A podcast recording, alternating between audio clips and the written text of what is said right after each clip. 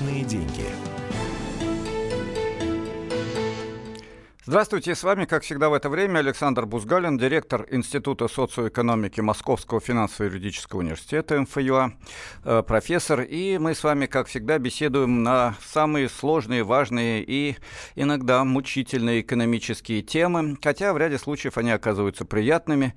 И сегодня я хочу вам рассказать о двух интересных мероприятиях. Одно всем хорошо известно, это Петербургский международный экономический форум, второе известно чуть меньше, это вторая международная конференция конференция Национального союза народных и коллективных предприятий Российской Федерации. Ну вот о первом вам расскажет мой коллега, но сначала я хотел бы сказать огромное спасибо тем простым людям, на которых держится наша земля. А, я почти всегда езжу на все радиопередачи, университет и так далее на метро, но вот иногда приходится ловить такси. И сегодня очень хороший парень, Меримбек, я хочу ему сказать огромное спасибо, совершил чудо. И вопреки всем Яндекс и прочим навигаторам довез меня вовремя на радиоэфир. Огромное спасибо вам, Меримбек, если вы нас слышите. Ну а сейчас слово Валентину Алфимову, который расскажет немножко про Санкт-Петербургский международный экономический форум и, может быть, соединить с нашим корреспондентом в Питере. А, да, здравствуйте, друзья. Действительно, знаем мы с вами, что сегодня первый день э, Петербургского международного экономического форума. А, накануне был нулевой день, мы вам о нем много рассказывали. Сегодня тоже уже и дневники выходили э, форума, и вечером обязательно расскажем, и в новостях тоже говорим о том, что там происходит. Там, кстати, уже были достаточно много э, интересных заявлений. Об этом чуть позже, э, и в течение дня, и в новостях, и в линейном эфире. Но пока хотелось бы понять, что там за обстановка вообще, да. Э, именно поэтому мы сейчас пообщаемся с нашим специальным корреспондентом Дмитрием Смирновым, который волю судеб оказался на, в Петербурге на Международном экономическом форуме. Дима, здравствуй. Петербургский международный экономический форум 2018. Дневники форума. А вот теперь, Дима, здравствуй. А вот теперь здравствуйте. Да. Воля судеб называется э, график президента Российской Федерации, который сегодня, кстати, на форуме не появится. Он работает сегодня в Константиновском дворце. Скоро там сейчас вот начинаются рабочие встречи, и потом приедет туда Эммануэль Макрон с женой Бриджит. А мы заехали вот как раз на форум посмотреть, что здесь происходит и что здесь интересного есть. И что там происходит, и что там интересного есть? А, чем кормят? Давай, давай с этого начнем. Самое интересное. Давай начнем с, да, с еды, потому что как раз время обеденное, мы, собственно говоря, в столовой сейчас и находимся. Ну, такой вот, для журналистов, по крайней мере. А, тут с этим все в порядке. На обед э, давали участникам и журналистам ризотто, рыбу, мясо на выбор, салат э, какой-то и даже кофе с э, пирожным, не знаю, как называется, что-то типа Наполеона. Ну, в общем, все, слушай, все а, а участников форума и журналистов кормят одинаково? Или, может быть, там для VIP-гостей отдельная столовая? Ну, знаешь, тут сложно сказать, какая категория гостей VIP, а которая тут совсем VIP, потому что тут участники-то от, от Мануэля Макрона до Синза Абы, да, и дальше, не знаю, как там спускаться вниз. Находимся ли мы, вот как журналисты, на, на нижней, нижней ступеньке пищевой, да, цепочки. Но я думаю, что, в принципе, примерно одинаково, хотя, конечно, Эммануэля Макрон, наверное, какими-то изысками сегодня покормят, ну, правда, в другом месте. А, хорошо. А, много говорилось, Дим, о том, что там совершенно бешеные цены на гостиницы. А, там чуть ли не 20 миллионов стоит гостиница, там номер в гостинице, который находится недалеко от территории Международного экономического форума.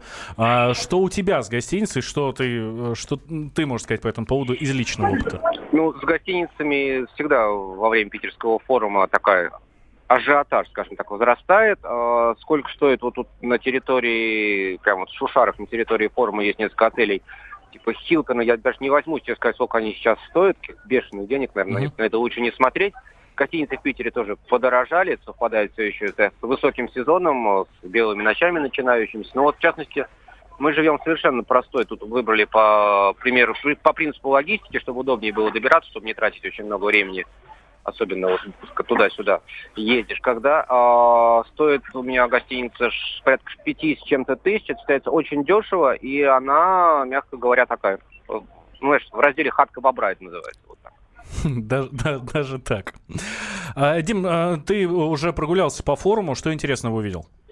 Интересно, ну слушай, тут очень много э, павильонов, да, ну каждый год э, попытаются фирмы и регионы представить себя, как говорится, товар лицом. Э, мы прошлись по некоторым региональным отделение, нашел свою родную Тверскую область, посмотрел там что-то промышленное производство и сушки. Ну, Тверской хлеб, он, кстати, всегда был довольно известен. А, посмотрели на участников, которые ходят по кругу туда-сюда и пытаются тоже познакомиться друг с другом. Несколько губернаторов уже вот попалось на глазах. Мы сейчас пойдем, еще у нас есть время до отъезда, как раз Константиновский дворец полюбуемся, там есть павильон, где представлены российские промышленные компании, не только технологические, которые там банки и э, связь, в первую очередь, которые вот на лучших местах находятся, а которые там в глубине огромные залы, там вот уже промышленность наша там самая интересная. Там космос, там машины, там все на свете. Ну что ж, Дим, спасибо большое. Да, будем ждать от тебя рассказа. Удачи тебе в хатке бобра. Не замерзнуть, там не промокнуть, что все было хорошо. Ждем тебя живым, здоровым и в нашем эфире, и ну, в редакции. А, Дмитрий Смирнов, специальный корреспондент «Комсомольской правды», был с нами на прямой связи. Ну, а с нами был Валентин Алфимов, и сейчас э, эфир переходит, наверное, опять ко мне. Я напомню, с вами Александр Бузгалин, директор Института социоэкономики Московского финансово-юридического университета. Мы выяснили, что на Санкт-Петербургском экономическом форуме э, журналистов не едят, хотя они находятся внизу пищевой цепочки, э, что у них даже есть жилье, и что очень сложная иерархия. Как-то незаметно, но прозвучало, что промышленность находится где-то в кулуарах, а на первом месте банки. Ну, впрочем, так так и должно быть в эпоху глобального, в глобальной власти финансового капитала. Эта власть есть во всем мире, она сохраняется, к сожалению, в России. И вот так устроен этот самый форум. Я думаю, что сегодня мы в заключительной части эфира обязательно поговорим о том, что ожидать от э, будущей экономики нашей страны в условиях, когда с одной стороны санкции, с другой стороны контрсанкции, когда президент говорит о прорыве, но при этом э, министерский корпус остается практически тем же. Э, ну и как это все будет выглядеть, прорыв при все тех же министрах, которые, я ищу мягкие слова, на протяжении последних 10 лет не смогли обеспечить ничего, кроме как э, преодоление стагнации с последующим погружением в стагнацию и снова надеждой на выход из стагнации, но без серьезного экономического роста. Э, я не уверен, к сожалению, что выход из э, тяжелой ситуации в нашей стране состоится. И об этом я говорил накануне и президентских выборов, и назначения кабинета министров. Э, иллюзий по поводу того, что у нас будет и какие будут министры у вашего ведущего не было. К сожалению, эти иллюзии были у многих из тех, кто соответствующим образом голосовал на президентских выборах. Но, как видите, иллюзии рассеиваются. Однако во второй части эфира я хотел бы поговорить не об этом. Я хотел бы поговорить о том позитивном опыте, который есть в нашей нашей стране, и часть этого позитивного опыта – необычные формы хозяйствования. Предприятия, где работники сами являются хозяевами. Народные предприятия, коллективные предприятия, кооперативы. Вот буквально сейчас, э, параллельно с нашим эфиром, идет вторая международная конференция Национального союза народных и коллективных предприятий Российской Федерации. Очень интересное объединение, в которое входят э, самые разные предприятия. Промышленные, аграрные, предприятия, которые занимаются коммунальным хозяйством, строительством, практически все сферы российской экономики. Предприятия, которые доказали свою эффективность э, на этих э, заводах, в этих аграрных комплексах. Люди сами являются акционерами или просто являются сохозяевами в другой форме. И эти предприятия дают более высокую, чем в среднем по отрасли в регионе, заработную плату. У этих предприятий лучшие социальные условия жизни для работников – Самое интересное и самое важное то, что на этих предприятиях выше производительность труда. Обычно говорят, если работникам дать собственность, они тут же все проедят, все превратят в заработную плату, не будут ничего вкладывать в развитие, в технологии, в инновации. А вот и нет, уважаемые коллеги, а, уважаемые оппоненты и уважаемые радиослушатели. А, ситуация совсем другая.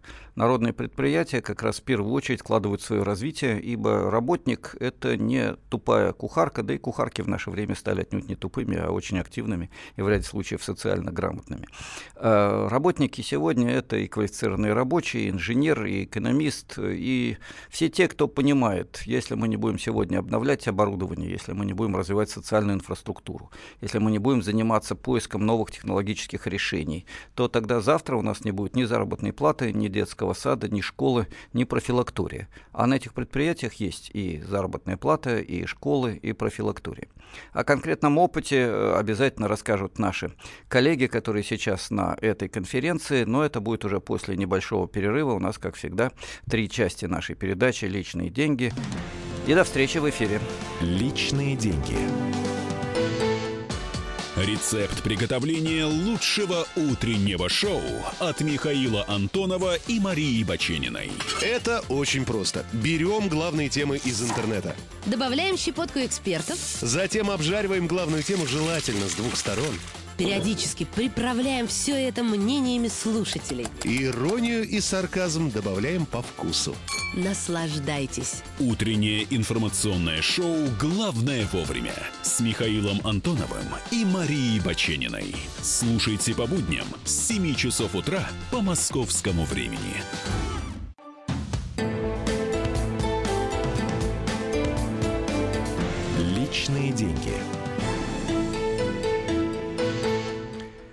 Мы продолжаем наш эфир. С вами Александр Бузгалин, директор Института социоэкономики Московского финансово-юридического университета.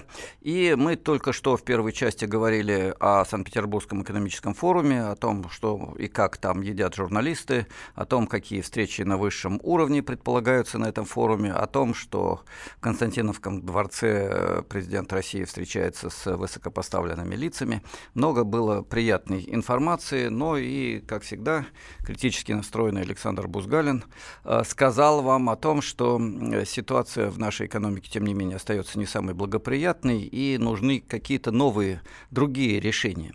И вот одним из таких новых решений, хорошо известных в мировом практике, но для России остающимся э, перспективным и пока не слишком широко распространенным, к сожалению, является развитие народных предприятий, коллективных предприятий, тех предприятий, где работники сами являются собственниками своего собственного завода, аграрного предприятия, мероприятия, где они вместе думают о том, как ему развиваться, во что вкладывать деньги, как решать экономические, социальные, стратегические задачи.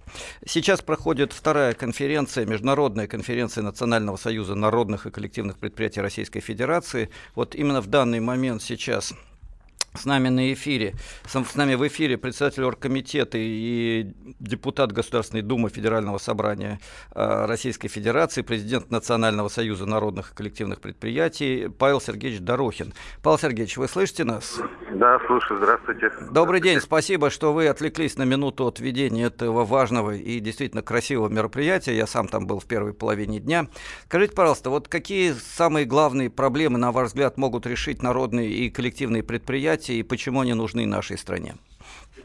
Э, прежде всего, мы создали этот союз и объединили действующие народные предприятия для того, чтобы был инструмент пропаганды и э, развития самых демократических форм хозяйства.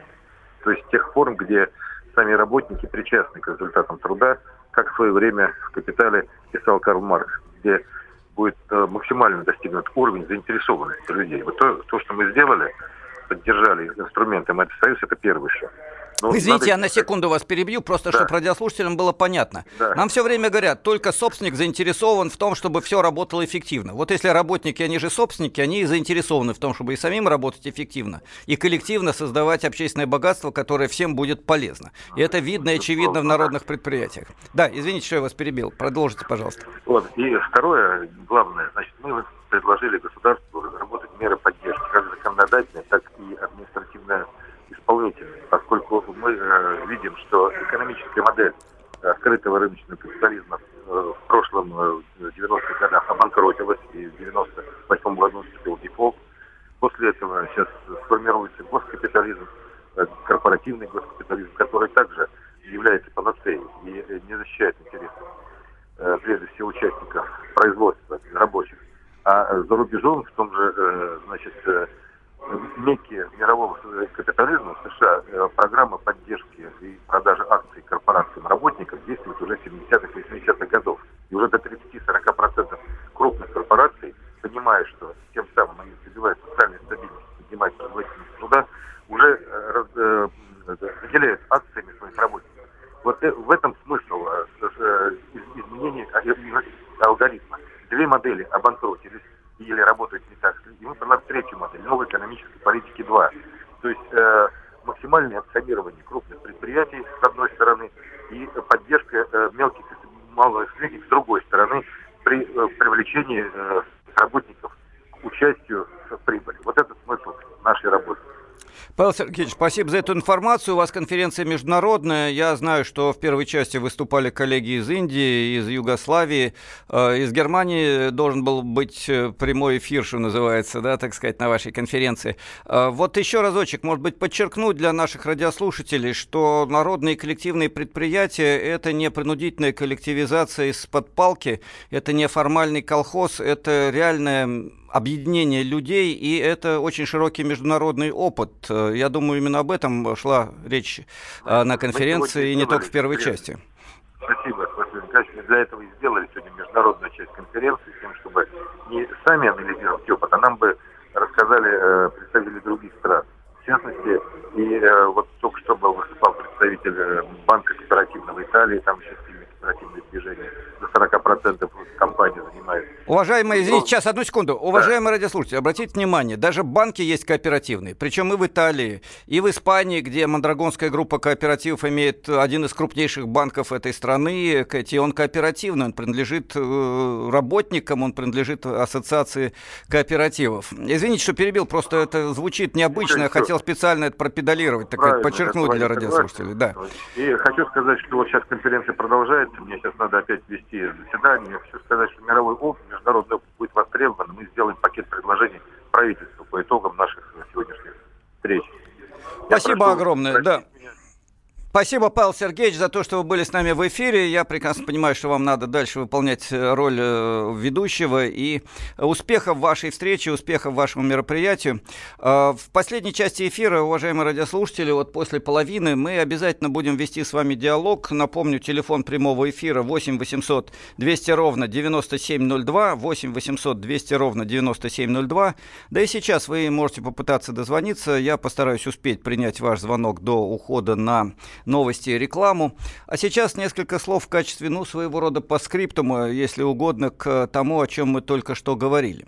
Действительно, э, история коллективных предприятий и предприятий, находящихся в собственности работников, это непростая история. Э, когда-то в дореволюционной царской России э, эти кооперативы, эти предприятия существовали, существовали артели, но это было скорее исключение, чем правило. И в эпоху новой экономической политики после революции 17 года и победы большевиков, как ни странно, началось сначала не принудительное кооперирование и создание колхозов, о чем все сегодня знают, а, а создание кооперативов снизу, э, различного рода ассоциаций, коммун, товариществ по обработке земли, кооперативов а, с бытовых, консультационных, кооперативов потребительских. Э, потребительская кооперация охватывала практически всю аграрную часть России, а тогда там жило большинство населения. А, огромное кооперативное движение, у истоков которого стояли умы, признанные всем э, современным экономическим и не только сообществом, Чаянов и его коллеги. Вот это очень серьезная традиция. К сожалению, в начале 30-х годов э, началась форсированная коллективизация, когда предприятия коллективные формально э, создавались очень часто по указке сверху при применении насилия. Не все, не всегда очень много отвечало реальным интересам беднейшего крестьянства.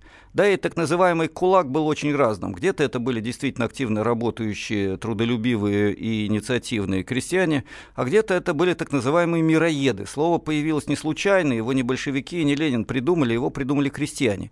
Мироед – это тот, кто под проценты сужал э, хлеб до следующего урожая почти умирающим, иногда и просто умирающим с голода крестьянам, потом брал больше и постепенно вот так, закабаляя своих своих товарищей по общине, э, отбирал у них лучшие участки земли и превращал в батраков. Вот этот мироед, э, да, действительно подлежал тогда принудительной коллективизации, и они выступали очень жестко против этих мер. Соответственно, насилие стало достаточно массовым. Хотя, я еще раз подчеркну, большая часть кооперативов и колхозов даже тогда создавались непринудительно, и это дало довольно немалые результаты стране. Но сегодня речь идет совершенно о другом. Сегодня речь идет о том, чтобы внутри капиталистического капиталистической рыночной экономики, где хозяевами являются крупнейшие корпорации, да и некоторые толика чиновников, давайте называть вещи своими именами, в нашей сегодняшней российской экономике 21 века, выращивать оазисы другой экономической системы, основанной на солидарности, а не только деньгах, хотя зарплату платят и денежное стимулирование в народных предприятиях есть, и активное.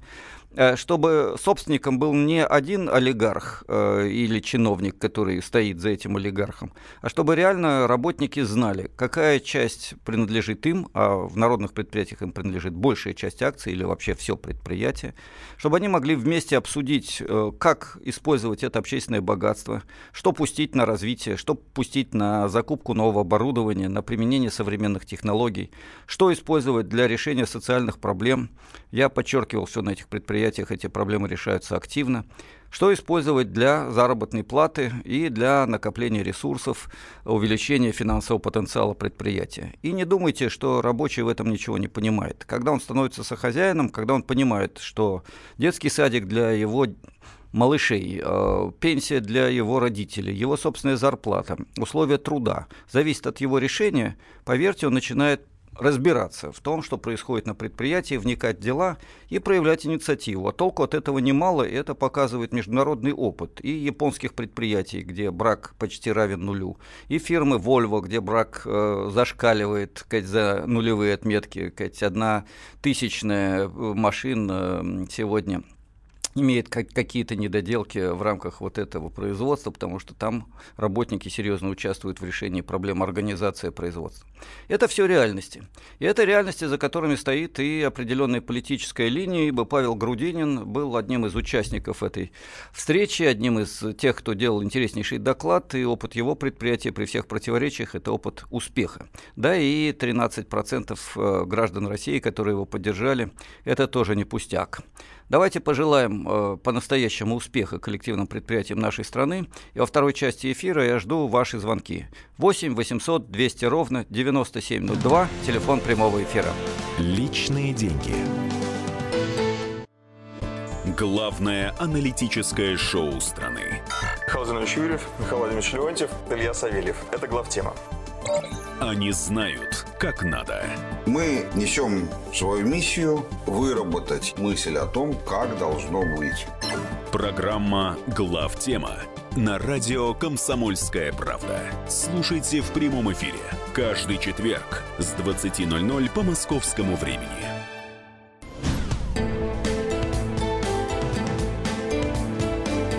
Личные деньги. Мы продолжаем наш эфир. Э, Александр Бузгалин, директор Института социоэкономики Московского финансово-юридического университета, с вами ведет разговор в этой заключительной третьей части программы «Личные деньги». Меня э, ряд радиослушателей через интернет, через почту, твиттер спрашивают, почему я каждый раз напоминаю о себе и о том, где я работаю. Ну, прежде всего потому, что каждую часть эфира положено ведущему знакомиться с радиослушателями, которые только что подключились к передаче. Это элемент элементарные правила вежливости. И э, за сим э, давайте перейдем к нашему диалогу. Я напоминаю, сегодня мы обсуждаем два довольно мучительных вопроса. Э, первый из них был поднят в самом начале нашего эфира. Это вопрос о том, насколько новое правительство может предложить действительно новый экономический курс, да и нужен ли такой новый экономический курс, или так все хорошо, давайте жить по-старому. Э, под вопрос здесь же, наверное, под тема э, прорыв, о котором сегодня говорят практически все, прорыв в новое качество экономики, это посыл, это то, что нужно нам на следующие годы, но будет ли это делать то правительство, которое на протяжении предыдущих десятилетий, даже уже не десятилетия, потому что Медведев одно время был еще и президентом Российской Федерации, хочу вам напомнить, уважаемые радиослушатели. Кать, э, ситуация была не самой лучшей. Э, когда цены на нефть были чрезвычайно высокими, у нас был рост, потом глубокий кризис э, вместе со всем остальным миром, правда, кроме Китая, а потом довольно долгая стагнация. Плюс 2, минус 2, надежда на плюс 2. Вот такая вот ситуация. Итак, это первая тема, тема номер один. Тема номер два, которую мы обсуждаем, обсуждали, это будущее народных предприятий. У меня очень много сообщений, которые к нам пришли, и меня просили э, редакторы обязательно сделать отсыл, сказать, что любую новость можно обсудить э, на страницах радио «Комсомольской правды» в Твиттере, Фейсбуке, ВКонтакте Одноклассниках. Э, должен сразу сказать, что Бузгалина в этих социальных сетях нет, но почта бузгалин собачка mail.ru доступна для всех. Пишите, постараюсь вам ответить на содержательные вопросы. Но сейчас у нас уже появились звонки, давайте отвечать на звонки в прямом эфире, а потом э, ваши сообщения, которые постараюсь успеть все прочесть. Э, Сергей в эфире. Добрый день. Э, слушаем вас. Добрый день, Александр. Александр, я вот вас хочу спросить, вот скажите, пожалуйста, вы соображаете в этом деле? Вот указы, указы, э, вот эти майские до, до 2024 ну, года. А как же быть с теми указами 2012 года майскими, которые не все выполнены? И что, забыли уже или что? Это вот с, с, клоунада какая-то, понимаете? Те не выполнены, берутся эти. И эти выполнены тоже не будут. Никакого прорыва не будет, зарыв только будет. Зароемся еще глубже. Спасибо. Спасибо. Э, к сожалению, вы не одиноки в своем э, мнении. Это был даже не столько вопрос, сколько констатация и мнение, которое имеет очень широкое распространение. Я его слышал не раз. Э, я прочитаю несколько сообщений, которые на мой взгляд, идут в том же направлении, затем короткий комментарий. Алекс, сгнил капитализм, без его смены нам крышка. Вообще, сообщение, на мой взгляд, даже радикальнее, чем позиция Бузгалина, хотя я всегда считал себя левым. Э, отечественные буржуи только советский задел могут разворовывать и проедать. Созидать и создавать они не способны. Экономическая модель исчерпала себя. Пора заканчивать игры в капитализм. А, о каких народных предприятиях можно говорить при таких дорогих банковских кредитах? Максим Девятков, Девятов спрашивает. Ну вот Максиму я сразу отвечу. Несмотря на действительно крайне неблагоприятные условия для реального сектора, которые до сих пор сохраняются в России, несмотря на все заверения высшего руководства, несмотря на это, именно народные предприятия умеют решать решать эти проблемы, в отличие от многих частных э, фабрик. Хотя я с вами согласен, без изменения социально-экономической модели в целом, системы в целом, э, на одних народных предприятиях мы не выживем, да и их будет мало. В целом капитализм неблагоприятен для такого сектора. Э, вот э, не очень корректное слово, в общем, неправда про инициативность и трудолюбие частного собственника. Эта мулька нужна была для отъема общественной собственности, дележа ее между своими. Э, к счастью, к счастью, НЭПом, с НЭПом покончили. Это типа аналога наших 90-х без коллективизации и индустриализации было бы все плохо, скажу я корректно в радиоэфире. Вы знаете, не соглашусь я с этим автором. Э, дело в том, что э, в условиях новой экономической политики Советский Союз развивался темпами не ниже, чем при индустриализации, реальными темпами. И промышленность росла, кстати, очень быстро в этот период. И план Гуэлро – это план эпохи новой экономической политики. Так что давайте не будем путать барина с говядиной. Да и НЭП э, очень не похож на 90 90-е. 90-е – это разворовывание общественной собственности, а НЭП – это создание общественных предприятий одновременно и параллельно с частными. Скорее, НЭП – это то, что делалось э, в Китае, хотя с гораздо большей социальностью, большей политической властью граждан, чем в сегодняшнем Китае. Э, еще одно сообщение, потом звонок. Мы обязательно сейчас вас включим в эфир, и не один звонок. Вы не можете не знать, что будущего у России нет. И поэтому, раз меня не слышат уже 4 года, я терпеливо жду смены власти. Надеюсь, на новое, новое правительство меня услышит Сергей Россиянин. Много других э, сообщений, к сожалению, все не могу э, прочесть. Давайте примем еще один звонок, и потом все-таки я дам свой комментарий по поводу всего, что вы э, сообщили, написали и о чем вы сказали в прямом эфире. Андрей, э, мы вас слушаем. Добрый день. Здрасте. Э, я считаю, что прорыв должен начаться для начала с того, что немедленно выводить страну из Всемирной торговой организации. Потому что по данным структуры под названием ВТО Информ, на середину лета 2017 года потери нашей экономики от пятилетнего пребывания в ВТО составили 871 миллиард рублей. Эту цифру э, Делягин 16 марта в эфире «Комсомольской правда э, прокомментировал так, как, скорее всего, эта цифра чудовищно заниженная. А 22 марта сего года по каналу РБК показали Дональда Трампа, который сказал, что ВТО для США это катастрофа, что в США закрылось 60 тысяч заводов и потеряли работу 6 миллионов американцев. То есть, если даже для них это катастрофа, то что говорить о нас?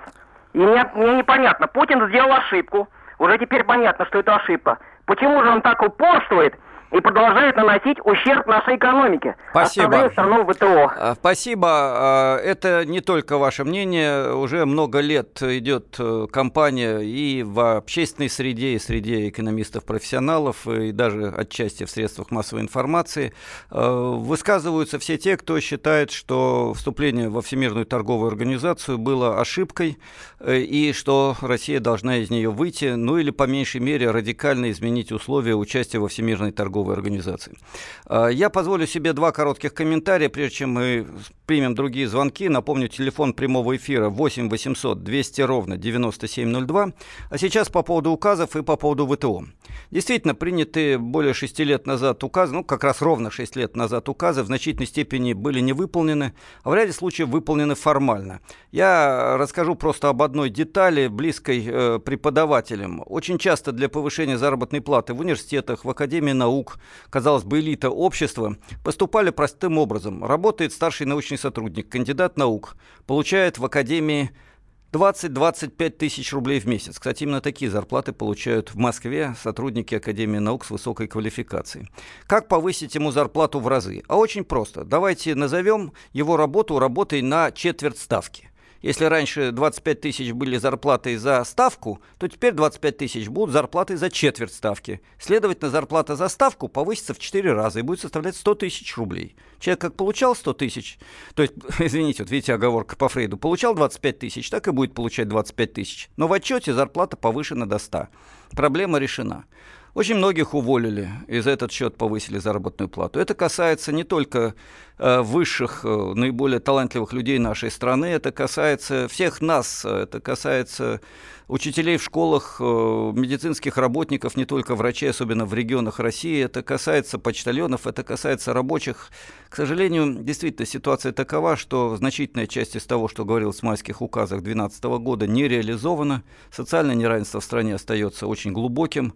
Э, то, что Медведев говорил о неравенстве как главной болезни нашей страны накануне президентских выборов, о том, что именно ее надо решать, остается пока э, в подвешенном состоянии, поскольку ни прогрессивный подоход подоходный налог, ни налог на наследство, ни серьезные ограничения паразитических расходов через налог на роскошь, ничего из этой важнейшей серии э, снижающих неравенство и позволяющих поднять производительность труда, вложить эти паразитические деньги в развитие технологий. Ничего из этой серии мероприятий не планируется новым правительством. Более того, пошли разговоры о том, что в России надо создать офшор. Знаете, чтобы не вывозили деньги в офшоры, э, давайте создадим офшор здесь. Пусть воруют у себя дома и прячут деньги. Пусть у себя дома, не надо их никуда возить. Грустная логика. Я, к сожалению, должен это констатировать со всей очевидностью, если не сказать, что она не просто грустная, а э, подрывающая экономический потенциал нашей страны и отрицающая возможности нашего прогрессивного развития в будущем. Я ищу корректные формулировки, которые применимы в прямом эфире федерального радио. То же самое касается Всемирной торговой организации. Вступали в нее не по недомыслию, не потому, что кто-то чего-то не понял или кто-то сделал ошибку. Вступали в нее потому, что тем, кто и на Санкт-Петербургском экономическом форуме занимает лучшие площадки, финансовым, сырьевым компаниям, вступление в Всемирную торговую организацию было выгодно. Что касается Трампа, то он в значительной степени демагог, потому что на самом деле ВТО для Соединенных Штатов выгодно, они-то как раз э, в этом соревновании как бы равных получают очень большие дивиденды. ВТО устроено формально сказать, демократично, у всех одинаковые возможности формально, но при этом оговорены особые условия. И, скажем, в Соединенных Штатах государство может треть датировать сельскохозяйственной продукции, а у нас возможности гораздо меньше. То же самое касается многих других параметров. Неравные правила для якобы равной игры, при этом абсолютно неравных экономических соперников. Одно дело корпорации США, другое дело какое-нибудь среднее предприятие России. Попробуйте поконкурировать на равных. Так что, да, из ВТО надо либо выходить, либо радикально менять условия игры. Тут я с вами абсолютно согласен. А, у нас э, только минута осталась до конца эфира. Извините, друзья, я не смогу принять ваши звонки, но через неделю мы обязательно встретимся. И давайте специальный эфир посвятим вопросу, насколько, на ваш взгляд, новое правительство позволит решить те проблемы, которые стоят перед страной. Если нам ничто не помешает, мы даже проведем голосование и постараемся в прямом эфире ответить на этот вопрос. Э, я думаю, что ваше мнение будет значимо, что оно прозвучит не только на радио «Комсомольская правда», но и в социальных сетях. Напомню, обсудить все, о чем мы говорили, можно на страницах радио «Комсомольская правда» в Твиттере, Фейсбуке, ВКонтакте Одноклассниках. Бузгалина вы в социальных сетях не найдете, но на электронную почту бузгалин собака mail.ru я постараюсь вам ответить. И не забудьте, мы сегодня говорили еще и о коллективных народных предприятиях России. Если вы хотите поддержать эту инициативу, обращайтесь. Почта очень простая – info nsnkp nsnkp.ру. Личные деньги. Прекращаю свою деятельность на посту президента СССР. А и на небе тучи. Илья Ковальчук! Я не верю своим глазам! Это с нами уже явно было. Это дежавю. Воспоминания о прошлом, о том, что было в детстве и молодости, то, что мы бережно храним в памяти. Программу «Дежавю» слушайте по будням с 11 вечера по московскому времени.